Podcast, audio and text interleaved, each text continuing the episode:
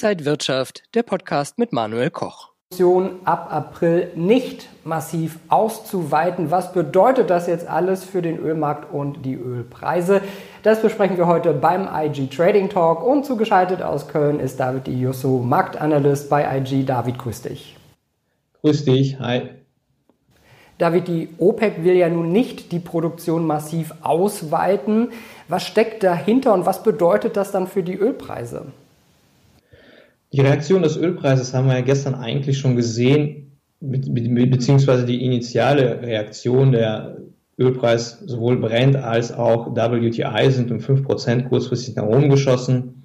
Und es ist eine berechtigte Reaktion. Warum? Weil der Markt teilweise erwartet hat, dass vielleicht ein gewisser Kompromiss getroffen wird. Also das heißt, dass ähm, die Produktion seitens einiger Mitglieder der OPEC Plus, zum Beispiel Russland, etwas mehr äh, die Produktion ausweiten dürfen. Gleichzeitig äh, könnte aber Saudi-Arabien ein wenig weniger äh, an der Produktion, von den Produktionskürzungen zurückfahren. Ähm, also was jetzt aber passiert ist, dass die OPEC sogar nochmal zum, oder die OPEC Plus nochmal zum Positiven überrascht hat. Klar, Russland darf nochmal ab April die Produktion ausweiten, Kasachstan auch, aber das ist relativ niedrig, also das heißt insgesamt 150.000 Barrel pro Tag. Und was aber noch dazu kam, ist, dass die, dass Saudi-Arabien ähm, die zusätzlichen freiwilligen Cuts, äh, die nochmal on top auf den Deal draufkommen, dass die auch noch im April fortgesetzt werden, was ja vorher eigentlich entgegen den Erwartungen oder was entgegen den Erwartungen passiert ist, denn es gab vorher einige Berichte darüber, dass Saudi-Arabien ähm, erwägt, schon ab April diese zusätzlichen Kürzungen komplett zurückzufahren. Das wären ungefähr eine Million Barrel pro Tag und äh, das wäre schon ein äh, ja, gutes Volumen, um auf den Ölpreis auch einwirken zu können. Und daher kommt eben diese überraschende Reaktion auch des Ölmarktes darauf oder des Ölpreises darauf. Ähm, nun jetzt ist, ist, es aber so, dass, das, ähm, dass die aktuelle Entscheidung nicht bedeutet, dass wir jetzt ähm, das ganze Jahr über mit diesen starken Kürzungen weiter verfahren werden oder dass die OPEC Plus damit verfahren wird, sondern im April, genau genommen am 1. April wird es das nächste Meeting geben und wahrscheinlich wird es dann da zu äh, Verringerung der Kürzungslevel kommen. Na, hoffentlich ist das dann auch kein Aprilscherz. Aber man liest jetzt immer häufiger das Wort Superzyklus. Befinden wir uns denn in einem Superzyklus bei Rohstoffen und gerade bei Rohöl? Also es könnte der Beginn eines gewissen Superzyklus sein. Ähm, aber wie der ähm, saudische Energieminister gestern scherzhaft auch gesagt hat, ich glaube einen, an einen Superzyklus erst dann, wenn ich ihn auch sehe. Und anscheinend sehen sie den jetzt im Moment noch nicht. Und wenn wir halt überlegen, dass äh, einiges an Nachfrage noch eigentlich fehlt, wie zum Beispiel auf der Kerosinseite, ähm, also wir haben ja schon eine anziehende Nachfrage nach Rohöl tatsächlich schon gesehen in einigen Bereichen. Ist auch der Grund, warum sich der Ölpreis erholt hat.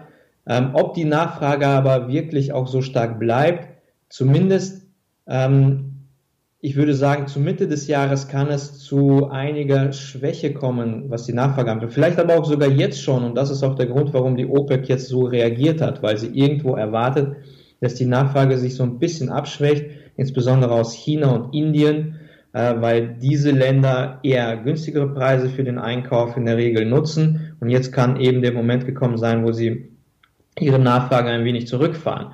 Ähm, auf der anderen Seite ähm, ist es aber auch so, dass viel Nachfrage im zweiten Halbjahr noch nachkommen könnte. Wie gesagt, wenn erstmal die Urlaubssaison beginnt, jetzt auch ähm, im Frühling die Driving Season auch teilweise beginnt. Ähm, wir haben das ja in den USA schon per letzte Woche gesehen, dass die Benzinbestände enorm stark abgebaut worden sind. Das ist auch nochmal unterstützend. Und das heißt, ähm, wir bewegen uns eigentlich immer noch im Rahmen einer anziehenden Nachfrage und das spricht tatsächlich für einen gewissen positiven Zyklus zumindest. Die Frage ist, wie definiert man einen Superzyklus? Und wenn wir tatsächlich nach den vorherigen Superzyklen in den Rohstoffen gehen, dann dauern die ja schon einige Jahre an. Ich wage es aber zu bezweifeln, dass wir tatsächlich im nächsten Jahr, in 2022, einen enorm starken Ausbruch nach oben im Ölpreis zu sehen bekommen. Warum? Weil dann denke ich mal, auch die US-Produktion anziehen wird. Sie hat bis jetzt auch noch nicht richtig angezogen. Es wird auch nicht erwartet, dass sie stark anziehen wird in diesem Jahr. Insofern ist das auch ein stützender Faktor, der dazu beiträgt, dass, dass, dass die Erwartung an das Nachfrage-Angebot-Verhältnis für dieses Jahr eher für einen steigenden Ölpreis spricht. Aber ob wir wirklich in einem Superzyklus sind, das kann man jetzt, glaube ich, noch gar nicht so wirklich beurteilen. Das werden wir dann vielleicht in 2022 sehen.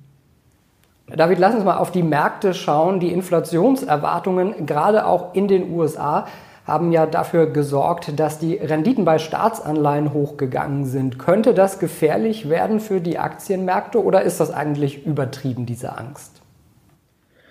Naja, wir sehen ja auf jeden Fall, dass der Aktienmarkt darauf reagiert, insbesondere im Technologiebereich und insbesondere auch in den USA, weil anscheinend die Fed nicht unbedingt ähm, etwas dagegen hat, wenn man das so ausdrücken kann.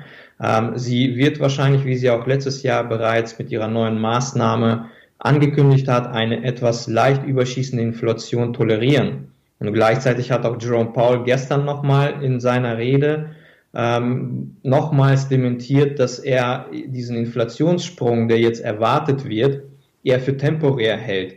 Und er eigentlich nicht davon ausgeht, dass wir in den nächsten drei Jahren durchschnittlich, also das Inflationsziel der Fed, Fed tatsächlich erreichen werden.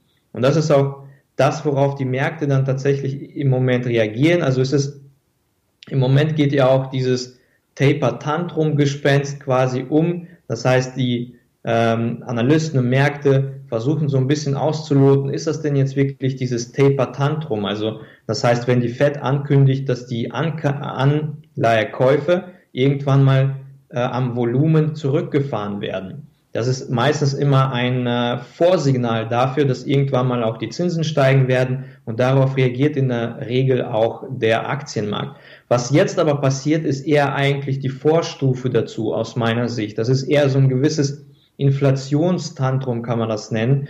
Und ähm, klar reagieren auch die Aktienmärkte darauf, aber wenn wir so ein bisschen in, in die Aktienwerte reinschauen, in die Sektoren, dann sehen wir, welche sind denn die aktuell, die am meisten darauf reagieren? Das sind natürlich die Technologiewerte, weil sie auf steigende Zinsen auch am stärksten reagieren in der Regel, aber auch wirklich Werte, die zu weit vorgelaufen sind, zu überbewertet sind, vielleicht auch wirklich diese Hotstocks.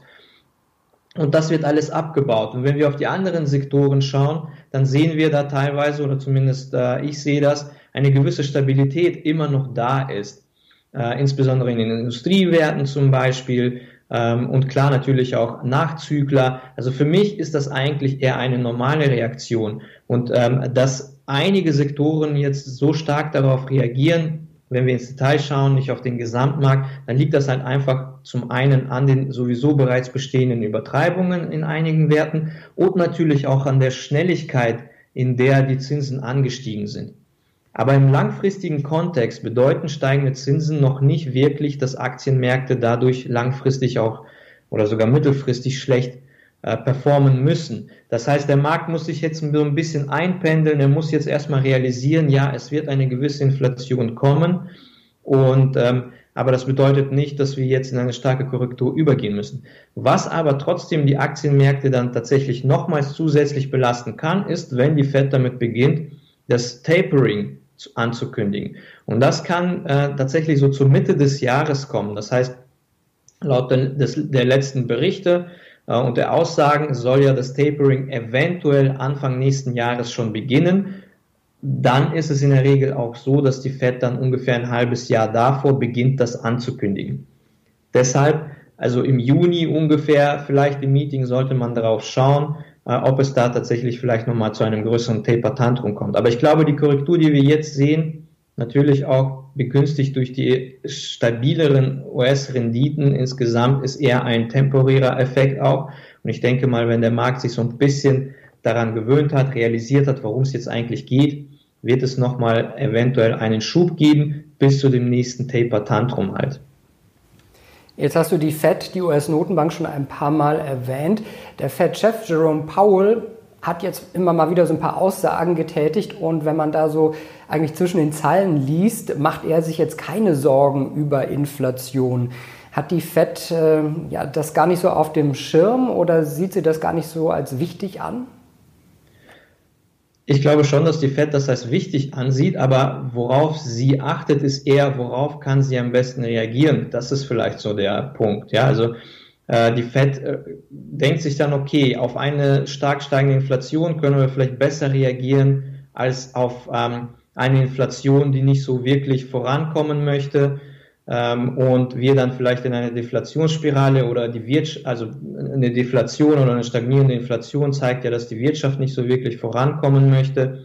Und das ist für die Fed, für die Notenbanken generell wahrscheinlich schwieriger, dagegen zu halten, als gegen eine steigende Inflation. Natürlich sagt man, dass eine steigende Inflation sich ebenfalls verselbstständigt quasi und kann sehr schnell nach oben gehen. Aber was wir ja aktuell sehen, ist ja eigentlich steigende Inflationserwartungen auf Basis einer Konjunkturerholung. Und eine Konjunkturerholung spricht ja schon mal dagegen, dass wir eine ja quasi Hyperinflation bekommen, eine ähm, ja, eine Inflationsphase, in der die Inflation deshalb steigt, weil die Wirtschaft nicht so wirklich vorankommt, sondern, aber wie gesagt, das Ganze auch nur eher mittel- bis kurzfristig äh, gesehen, denn man, es muss sich ja noch zeigen, ähm, wie gut wird die Konjunkturerholung denn tatsächlich ausfallen. Und genau deswegen hat die Fed wahrscheinlich auch nicht so wirklich das Problem mit den steigenden Zinsen, weil sie sieht, das Ganze basiert eher auf der Erwartung einer soliden Konjunkturerholung erstmal. Und das, was eher problematisch für die Fed sein würde, ist eine Hyperinflation. Aber das sieht sie im Moment nun mal nicht kommen. Und äh, eher denkt sie sich dann, okay, aber wenn es tatsächlich abwärts geht mit der Inflation, dann ist es da eher für uns schwieriger, das aufzuhalten als im anderen Fall. Ja, und eine Erholung der Wirtschaft, der Konjunktur, das wäre natürlich super, wenn wir da schnell auch wieder aus äh, der Krise, vor allen Dingen in manchen Branchen, dann wieder rauskommen. David Yusso war das, Marktanalyst bei IG und Daily FX, heute zugeschaltet aus Köln. David, vielen Dank. Vielen Dank auch. Und Ihnen und euch, liebe Zuschauer, danke fürs Interesse. Das war der IG Trading Talk für diese Woche. Mehr Infos gibt es auch auf IG.com. Danke fürs Zuschauen und bis zum nächsten Mal.